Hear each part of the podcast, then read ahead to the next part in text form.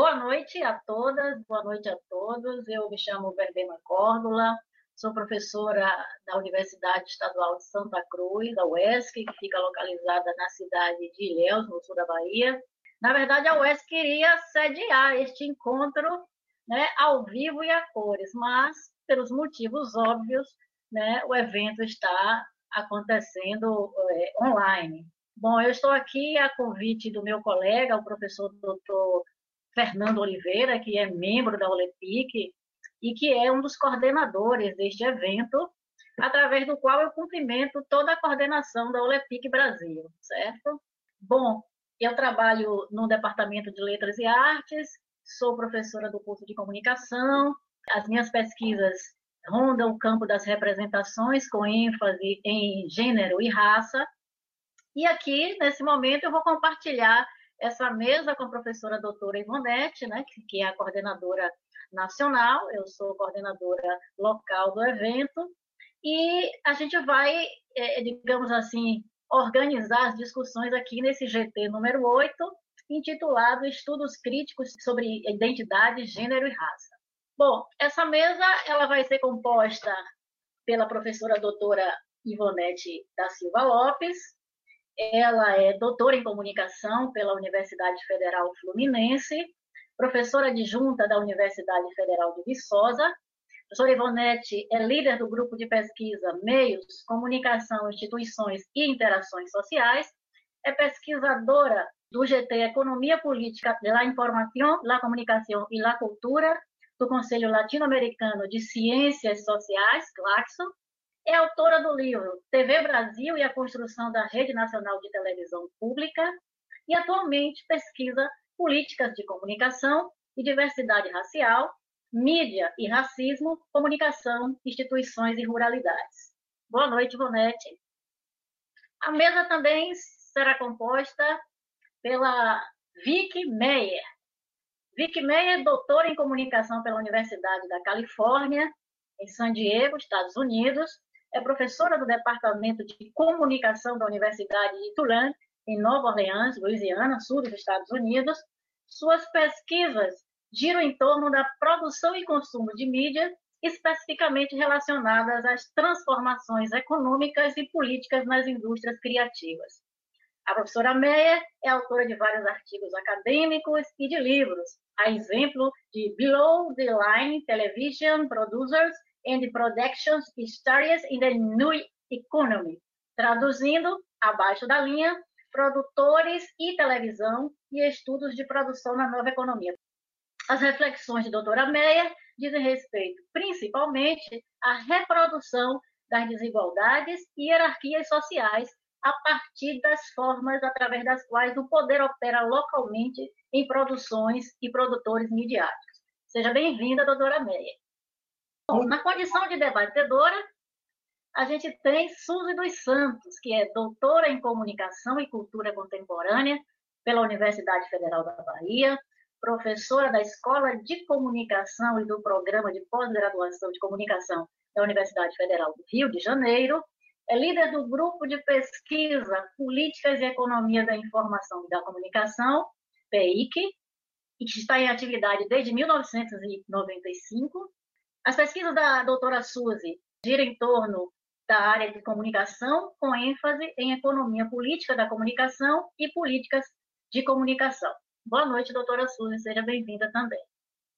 Então, para dar início às nossas atividades, eu vou convidar a professora doutora Ivonete para que ela fale um pouco a respeito desse GP8. A palavra é sua, Ivonete. Obrigada, Verbena.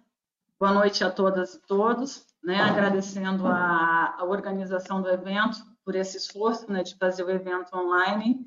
É, já de início parabenizo a organização pela criação das mesas, né? Eu acho que isso tem mostrado, tem dado certo. Espero que tenha vindo para ficar essas mesas do GT.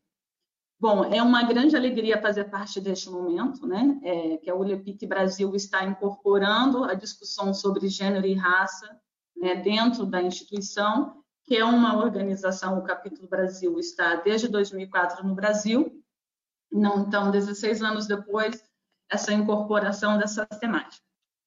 Né? E a minha fala vai ser uma fala rápida, né? uma fala rápida, porque eu vou apresentar o GT, até mesmo para dar mais espaço para a nossa convidada e para a gente discutir. E, e, é interessante, além da felicidade de fazer parte desse momento da história da, da Olepic Brasil, é uma honra, né? Uma, um fato raro ainda no Brasil, nós temos uma mesa formada somente por mulheres, por quatro doutoras, e entre essas mulheres, duas negras, que também é uma coisa raríssima é, na minha trajetória de congresso nacional e internacional.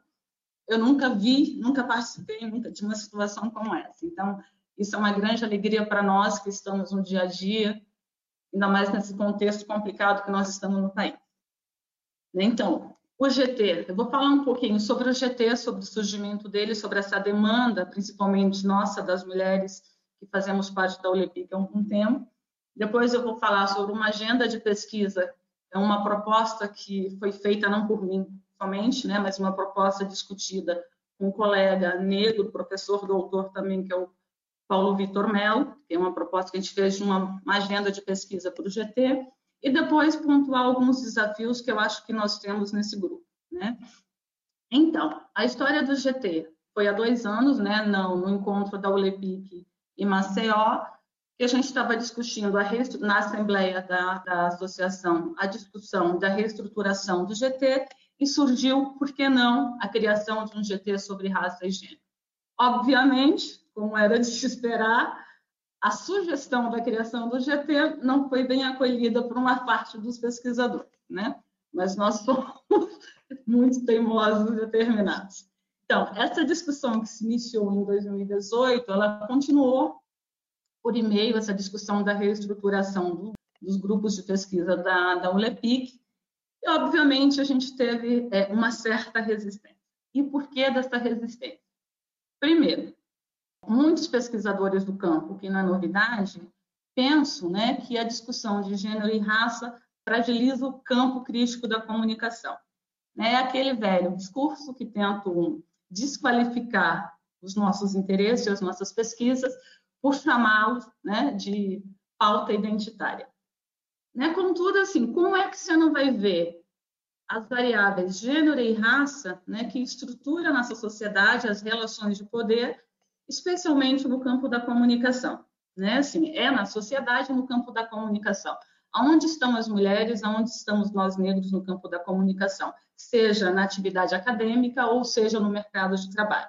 Então, me parece que não vê isso, essa desigualdade né, na sociedade brasileira e no campo da comunicação, me parece que isso não é, é na verdade, é o oposto de se pensar criticamente. Né? Se pensar criticamente, tem que observar e analisar a sociedade.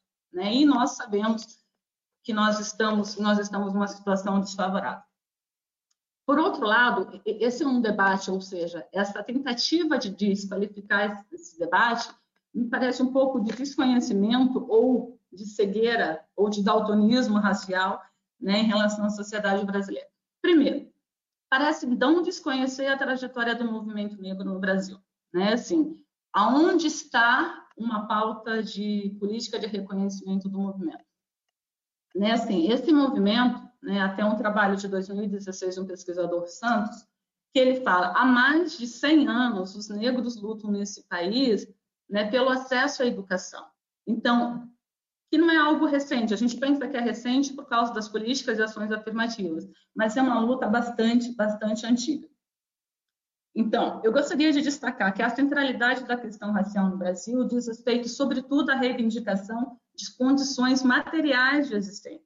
Né? Assim, é uma luta pelas condições de acesso, por melhores oportunidades de trabalho, por acesso à educação e, e agora mais do que nunca, né, por, por sobreviver, né? porque o Estado brasileiro cada vez mais mata mais negros nesse país, principalmente os jovens principalmente os homens, né, os jovens negros, mas as mulheres também. Bom, então, ainda que a discussão da GT também, né, além dessa questão de tentar desqualificar o debate que inclua raça e gênero como sendo menos crítico ou tirar a criticidade do campo, uma outra questão também que permeava, que rejeitava-se a criação do GT, é porque se, é, havia um receio, bem entre aspas, que nós teríamos um grupo esvaziado com poucos trabalhos escritos, porque consideravam que que entre os membros do grupo, aqueles que sempre participam das atividades, que te, haveriam, é, que existiriam poucos pesquisadores interessados dentro do grupo a temática gênero ou raça. Bom, o prognóstico foi completamente contrariado, né? O GT foi o segundo que mais recebeu trabalhos inscritos, no total de 29, e esses trabalhos, né, eles sinalizam para uma diversidade, tanto regional quanto de temática. Essas 29 propostas né, foram enviadas por pós-graduandos e docentes de 14 diferentes universidades, situadas na região Nordeste, Sudeste e Sul do país. Né? Nós precisamos entrar no próximo congresso no, no Centro-Oeste e na região Norte do país. Mas, assim, é a primeira vez que nós lançamos a chamada e foi o segundo o maior número de inscritos. Entre os 22 trabalhos aprovados, 10 deles fazem referência à questão étnico-racial, sete tratam apenas de gênero e cinco dialogam entre gênero e questão étnico-racial. Então, são trabalhos bastante diversos. O meu segundo ponto de fala né, é sobre a agenda. Num artigo recém-publicado na revista EPETIC, o Paulo Vitor Mello e eu, nós fizemos uma proposta de agenda articulada em três eixos temáticos. O primeiro deles é mercado de trabalho, né? É um eixo possível de pesquisa sobre a questão de, de raça e racismo nas comunicações. Primeiro, o que a gente sabe, né? É, os dados do IBGE, a pesquisa divulgada sobre desigualdade racial, né, no tópico sobre mercado de trabalho, mesmo que os negros tenham a mesma formação, a mesma educação que um branco, um preto pardo, vamos supor, com graduação em comunicação, vamos ficar exemplo lá nossa área, a média, nós ganhamos 45% a menos que um branco, que uma pessoa branca nesse país. Bom, e nós sabemos, nós que somos da área, que, né, que discutimos comunicação, que o mercado da comunicação, o mercado de trabalho, ele é muito permeado pelo capital social. Né? Então, assim, você sai da graduação, você conhece alguém, a família conhece, você tem maior possibilidade de conseguir um trabalho mais rápido e melhor né, do que uma pessoa que não tem esse capital social. E aí vem discutir mérito. Você olha na, na principal emissora do país, muitos dos sobrenomes que estão em posição de destaque, né, tem a família, tem o pai diretor, seja na teledramaturgia ou seja no jornalismo. E aí a gente vem discutir mérito. Né? Então, a gente pensa que o mercado de trabalho é um ponto essencial para a gente começar a discutir onde estamos nós, negros, no mercado de trabalho da comunicação. Um outro ponto que nós elencamos foi sobre políticas de comunicação e estrutura do sistema midiático. O grupo da ULEPIC Brasil tem uma longa tradição de boas pesquisas, excelentes trabalhos nessa área. Mas nós ainda temos poucos trabalhos nessa área com recorte de gênero e raça. Né? Aqui eu citei três que são os mais familiares. Né? Um deles é o da Janaíne Aires e da Suzy, do Sempre Foi Pela Família, que elas mostram onde estão as mulheres que aparecem como concessionárias. Né? Então, assim, vale a pena ler o trabalho. Essas mulheres aparecem com uma participação minoritária, muitas vezes elas nem sabem que são, porque o marido. Então, assim, é interessante a gente discutir isso. O Paulo Vitor Mello também, né, que tem uma pesquisa sobre políticas de comunicação da América Latina com recorte étnico-racial. O que, que essas políticas, as nossas políticas aqui da região, apontam, têm para implementar a diversidade étnico-racial? E, recentemente, né, a pesquisa que eu fiz no pós-doutorado, que foi sobre a estrutura da midiática em relação à mídia negra no Brasil e nos Estados Unidos, eu terminei essa pesquisa né, praticamente no final do ano passado. E outro ponto elencado, que seria o terceiro eixo de pesquisa, é sobre racismo algorítmico e vigilância. Né? Então, esses estudos, né, para entender essa, os algoritmos, que são operações matemáticas que não tem nada de neutralidade. Né? Se você fazer busca no Google, por exemplo, uma expressão extremamente racista no Brasil, você coloca cabelo ruim, você vai ver o que vai aparecer. Então, e por que, que aparece isso? Então, essa possibilidade, e a outra também, que é, uma, que é o exemplo do, capitalismo de vigilância, que é a materialização da lógica racista nas estruturas de tecnologias, né, e um deles é o reconhecimento facial. O quanto isso tem de racismo nessa lógica, nesse mecanismo de identificação. Bom, claro, isso foi um exercício que nós fizemos, né? Eu acho que tem, o intuito foi provocar o debate para ampliar, a gente fez mais focada na questão racial mesmo, né? Mas assim, ter uma base, nós estamos partindo daqui, né? E, claro, sujeito à mudança para a gente discutir, ampliar ou talvez reduzir esses três eixos. Bom, nesse artigo que foi publicado, nós também fizemos um esforço de indicar uma referência bibliográfica básica para cada um desses três eixos, né? Para a gente ter mais ou menos de onde partir. E para finalizar, né, alguns desafios que eu acho que nós temos no GT enquanto pesquisadores. Primeiro é um problema gravíssimo que nós estamos tendo, que é a escassez de recursos, né? O que antes já não era tão bom, agora está péssimo, né? Nós temos os editais de financiamento estão cada vez mais raros.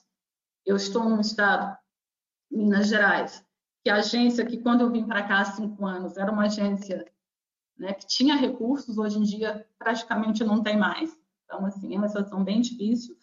E também acho que as pesquisas, né, nesse, na, na atual situação que nós estamos vivendo, mesmo que nós tivéssemos recursos, a questão da discussão de gênero e raça, ela não seria, não estaria entre as prioridades, né, pelo contexto que nós estamos vivendo. Bom, embora nós tenhamos esse cenário difícil em relação a recursos, eu acho que isso também serve para nos estimular, e é uma necessidade de nós desenvolvermos parcerias e trabalharmos conjuntamente, né? Sei lá, eu tenho uma bolsista PIBIC e a Kaline, vou falar porque eu estou vendo aqui, tem outra. A gente tem que fazer um esforço para fazer, para trabalhar conjuntamente, porque para produzir, né, tipo, esse texto que eu fiz com o Paulo Vitor, que nós fizemos juntos, que a proposta surgiu dele, é isso, né? A gente tem que unir esforços principalmente agora nesse momento mais complicado. Uma outra, eu acho que é um grande desafio nosso, é a questão dos dados. Né? Nós temos uma muita dificuldade de ter dados na área de comunicação, seja sobre as propriedades e tudo mais, e muito maior a dificuldade sobre gênero e raça. Por exemplo, no pós-doc, eu peguei o levantamento da, da agência que é análoga à, à Anatel, nos Estados Unidos, você vê a propriedade midiática por raça, né? por raça, por né? gênero, tudo muito bem especificado. E nós não temos esses dados por raça e gênero no Brasil. Então, assim, nós temos essa dificuldade dessa produção de dados, nós precisamos começar a fazer isso. E isso é interessante, né? Porque isso também, a cegueira, a nossa invisibilidade, também se dá muito porque nós não temos dados, nós não temos essas informações. Embora é, num documento, né, Programa de Superação do Racismo e da Desigualdade, Desigualdade Racial, que foi um documento entregue em 95, na época, ao presidente Fernando Henrique Cardoso, o movimento negro, entre as reivindicações, era a inclusão do quesito cor em todo o sistema de coleta de dados sobre a população. Né? Nós tivemos um pequeno avanço na saúde e na educação, mas na comunicação, infelizmente, isso pouco avançou.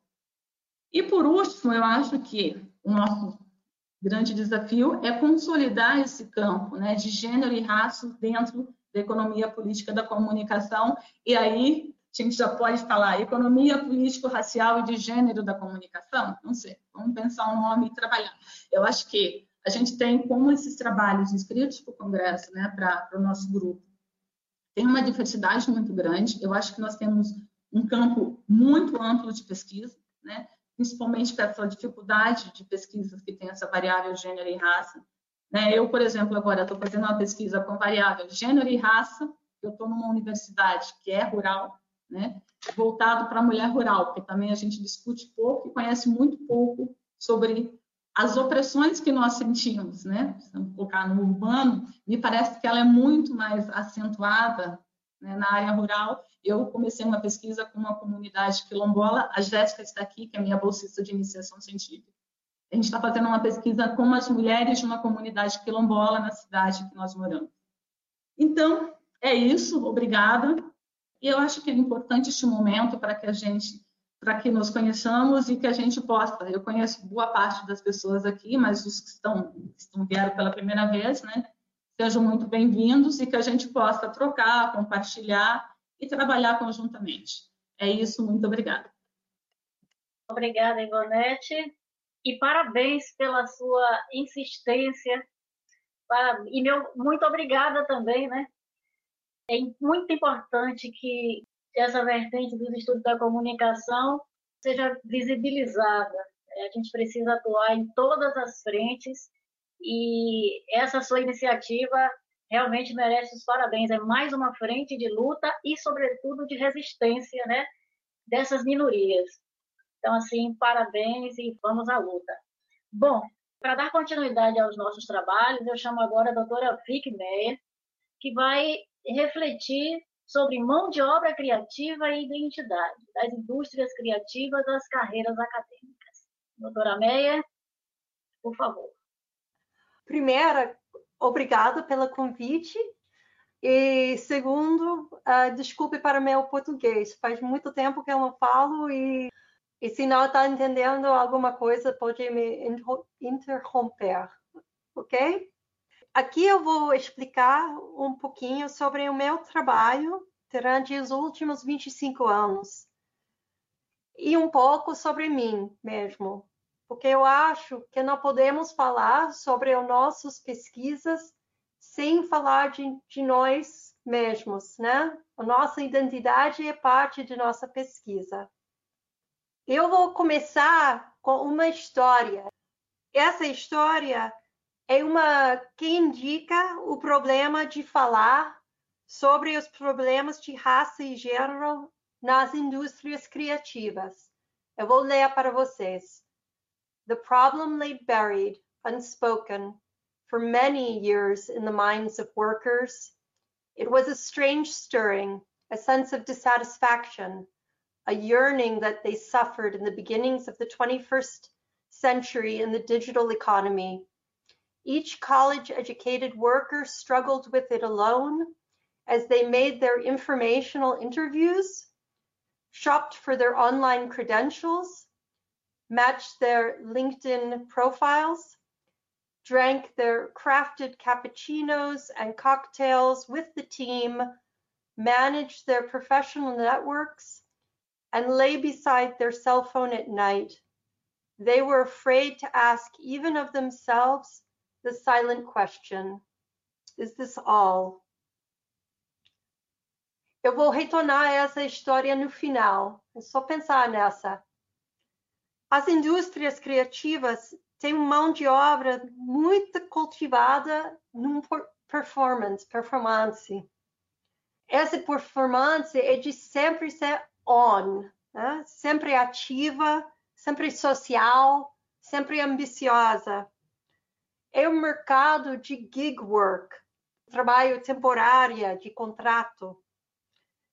O rede de conexões nesse trabalho é tanto importante como o que você faz de produto, o conteúdo no contrato.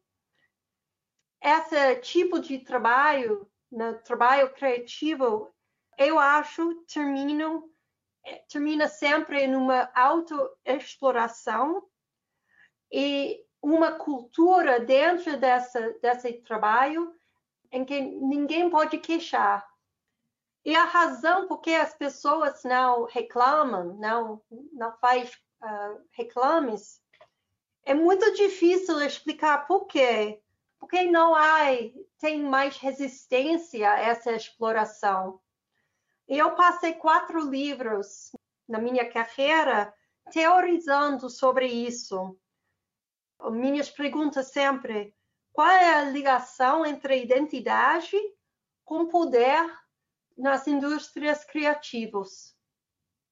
Eu vou falar um pouquinho sobre o que eu acho após desses livros, essas pesquisas. Eu acho que a razão é que a identidade é um produto. Temos não só um mercado de representação, mas também tem um, um mercado de trabalho onde a identidade do trabalhador mesmo é o produto somos não só trabalhadores, nós somos não só uh, trabalhamos, fazemos papéis. Trabalho tem gêneros, tem esquemáticas. Hoje em dia, treinamento e socialização toma mais tempo do que tomava antes. os horários e espaços para se mostrar como trabalhador agora expandiram para ser todo dia, quando não estamos trabalhando, quando temos descanso. E sempre estamos investindo nossos recursos neste papel de trabalhador, até de, de, de quando começamos a uh, escola, até fazemos uh, curating nossa imagem digital quando morremos, né? É para toda a vida que estamos estamos fazendo esse papel. E eu comecei a teorizar essa ligação e como identidade produto para trabalhador no minha primeira estudo uh, etnográfica que eu fiz uh, lá no ano, um, nos anos 90, final dos anos 90 já, uh, que foi um, um, estudo em San Antonio com mexicanos americanos. Em San Antonio é muito muito único porque tem muitas indústrias culturais culturais em que os donos são mexicanos americanos. Tem uma própria uh, economia criativa com indústrias que eles são os donos e também trabalhadores entre eles. Eles fazem, tem uma indústria de música, de propaganda, de notícia, de teatro, etc. Aí eu notei que essas indústrias culturais eram forma de resistência contra grandes indústrias culturais nos Estados Unidos, como em Hollywood, em Nova York, em que os donos são anglos, brancos, né? Então, os Latinx participam de, um, de uma forma de resistência contra o poder. Mas também eu notei que dentro dessas indústrias culturais, culturais tem também força de poder quem pode fazer qual papel dentro dessas indústrias. Por exemplo, eu realizei, ou eu notei, que tem hierarquias dentro de dos trabalhos. Em música para ser terrana não pode ser se, se for mulher não pode ser gorda não pode ser muito branca.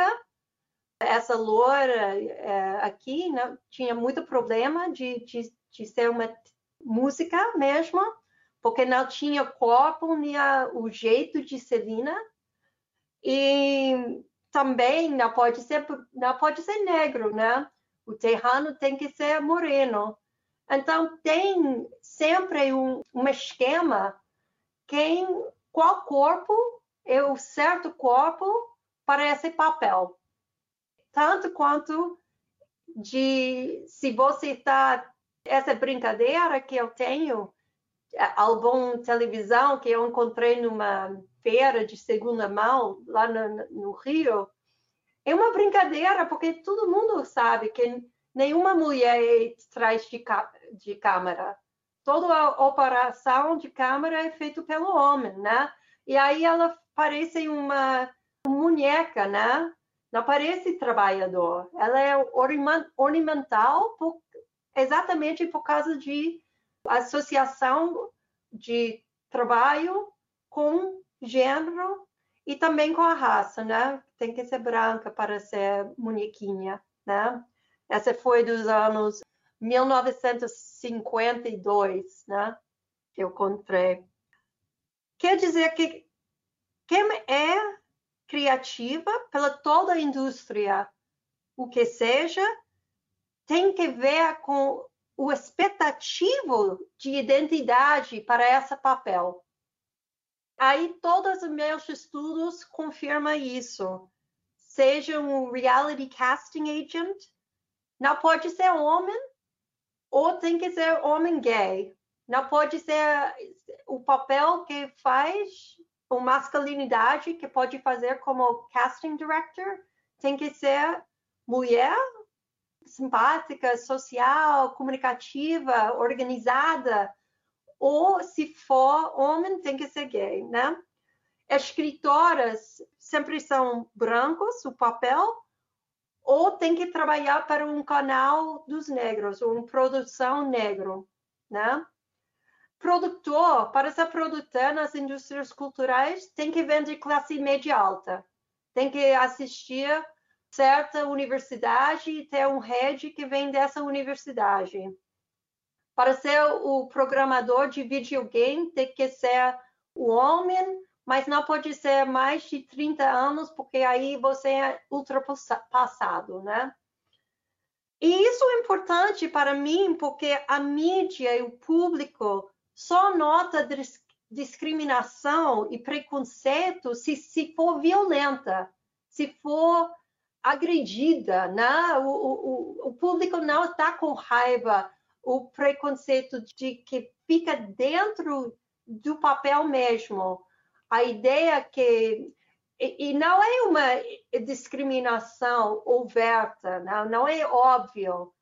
É mais que você pode ser o, o produtor, seja sendo mulher, mas você tem que fazer os papéis, uma, uma masculinidade comporta mais como homem que os homens para ter sucesso, né? Essa é o, o, que é o nota, né? Não é que você é excluída, é que você tem que jogar num papel de uma maneira que faz ênfase o que as qualidades que você pode um, fazer, né? Você pode fazer essa performance. E lógico que hoje em dia esses preconceitos são difícil essa palavra são algorit algoritmatizadas, algoritmizadas. Esses preconceitos e relações de poder são mediados pelos algoritmos, né? Dentro de mercados de trabalho, né? Agora, o mercado de trabalho é mantido pela máfia, eu chamo de máfia, que é Microsoft, Alphabet, Amazon, Facebook e Apple. Eles que mandam hoje em dia o mercado de trabalho. Eles organizam para os entrevistadores quais são os perfis dos do trabalhadores interessantes para entrevistar. Imagina, milhão de pessoas querem trabalhar para Google. Google tem um algoritmo para uh, organizar quem tem as qualidades, quem tem as características típicas de um bom trabalhador, quem tem experiências de classe e educação que são requisitos para falar com alguém, né? E qual é o tamanho? Pode fazer um métrico. Qual é o tamanho de suas referências, né? O head que você tem o que noto agora é que o, o computador está fazendo que no Brasil, no mercado de, trabalho, era na, no, no, nos anúncios, se chamava, se solicitam de boa aparência, né? Essa é uma maneira de, de fazer automaticamente que era um preconceito dentro dos anúncios de trabalho, que era explícito, né? O racismo. Os expectativos de papéis de atuação e performance de gênero e raça e também possa parte de nossa indústria. Podemos dizer que a universidade, a academia é uma indústria criativa. Primeiro, porque ela treina a maioria dos criativos na sociedade, particularmente na comunicação. Mas também eu quero notar que pesquisa de comunicação é criativa. Estamos criando sempre novas questões e métodos para responder a essas questões. E nesse perfil de ser pesquisador de comunicação, eu acho que o teorista é o chefe, ele é o produtor de toda disciplina. Quem é teorista, né? E essa sempre me molestava. Eu estava no congresso anos atrás, que Larry Grossberg, o grande teorista de comunicação, me disse que Ellen Sider não era teorista. Ela era sempre, ela era apenas reception studies. Essa não vale para te teoria, aparentemente. Eu acho também, eu fiquei, depois de tantos anos, tantos livros, tantos trabalhos, que eu fiquei com um pouco de raiva quando as pessoas me pedem para fazer um painel da leitura, fazer uh, revisão de artigo. Eu faço muito, eles me cumprimentam, ah, vi que você, uh, seu trabalho é ótimo. Mas quando eu fiquei lendo os textos deles, esses grandes de comunicação nunca me citam.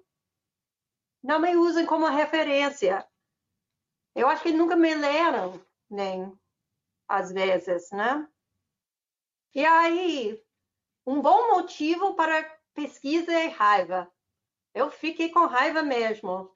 E aí eu fiz um jogo.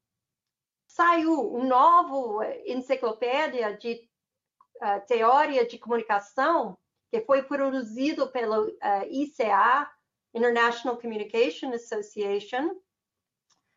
E eu fiz um jogo eu fiquei chateada. Eu passei noites, como dois meses, cada noite eu fiquei com os artigos. Eu notei quem foi a, o, a, o autora do artigo e quais são as referências. Quem eles citaram. E meu jogo era eu ia tomar um gole para cada mu mulher citada. Aí depois sem artigos eu nunca fiquei bêbada, eu vou falar. Eu tentei, cachaça, não. Eu tinha que tomar mesmo se eu queria contar quantas mulheres citaram nessa enciclopédia. Está vendo os resultados aqui. Dentro de, primeiro, sem nota, tem muitas poucas mulheres que eram convidadas para escrever artigos. 84 pelos 100 eram escritos pelos homens. E os homens só citam mulheres 13% do tempo. Muito brincadeira. Essa foi publicado no livro. Também foi uma inspiração pela Paula Chakravarti, grande amiga minha, que fez um grande artigo Communication So White. Eu vou, vou, vou te falar que tem que ver, ver essa essa maneira de visualizar os resultados. Você vê, os homens escrevem mais artigos, mas essa é o, o network analysis. Dentro de, de, de, trabalho de escrever todos os artigos, eles fazem uma grande rede de conexões entre eles. Olha como quantas conexões aqui se fazem e isso significa que eles estão, ao mesmo tempo que estão escrevendo, estão tecendo seu rede profissional, as conexões entre eles, né? Para o próximo artigo, o próximo citação, a próxima bolsa, né? Em vez das conexões entre eles e, e as acadêmicas mulheres, né? Que não são visíveis. Aqui é outro método de visualizar as conexões de comunicação. Esse foi um projeto da revista acadêmica Feminist Media Studies, que pediu mulheres acadêmicas de comunicação comentar quem foram as pioneiras na áreas de comunicação e mídia. E olha só, vamos ver que Laura Mulvey, Shelley Stamp são as pioneiras referências para todas elas em filme. Elena Levine e Lynn Spiegel na área de televisão. Lisa Nakamura e Wendy Chun em, na novas mídias e tecnologia. Também se vê nos círculos, esferas, a forte presença aqui de Queer Media Studies, Critical Race Theory and transnational media como temas centrais na nossa literatura e a nossa formação. E nossa rede, olha só, gente, nossa rede é enorme né, entre nós. E essa é em forma de poder. Mas também se nota como isso se pode usar como fonte de, de levar consciência e conscientização. Lembra-se a primeira conta que eu li sobre trabalho e trabalho criativo? Agora eu vou fazer brincadeira com vocês, porque foi um plágio. Essa foi uma adaptação de um livro que foi escrito em 1966, 63, pelo Betty Friedan. Eu vou ler. The problem lay buried, unspoken for many years in the minds of American women. It was a strange stirring, a sense of dissatisfaction, a yearning that women suffered in the middle of the 20th century in the United States. Each suburban wife struggled with it alone as she made the beds, shopped for groceries, matched the slipcover material, ate peanut butter sandwiches with her children, and chauffeured the Cub Scouts and brownies, lay beside her husband at night. She was afraid to ask even of herself the silent question Is this all? Betty Friedan escreveu sobre uma população que também sabia que tem alguma coisa que não está certo no mercado de trabalho. Mas elas não puderam se expressar porque as instituições de conhecimento, incluindo a universidade e da mídia, não acreditavam que era problema. Assim, Friedan escreveu que as mulheres sentiram é, pena para os outros, ao mesmo tempo sabendo que tem um ideal de identidade que elas nunca podem alcançar elas mesmas. E este livro foi um manifesto para o movimento feminista, pelo menos no, nos Estados Unidos. E eu vou deixar esse, esse para dizer que ainda precisamos manifestos para lutar contra a desigualdade na área de trabalho. De novo, né? Com isso, eu vou, vou dizer muito obrigada. Obrigada, gente. Obrigada, professora Vicky. Muito bem. Como vimos, as violências simbólicas, de fato, não desaparecem, né? elas estão presentes e também estão presentes nesse processo aí de, de produção cultural. Beijo, gente. Tchau, tchau. Beijo, boa noite.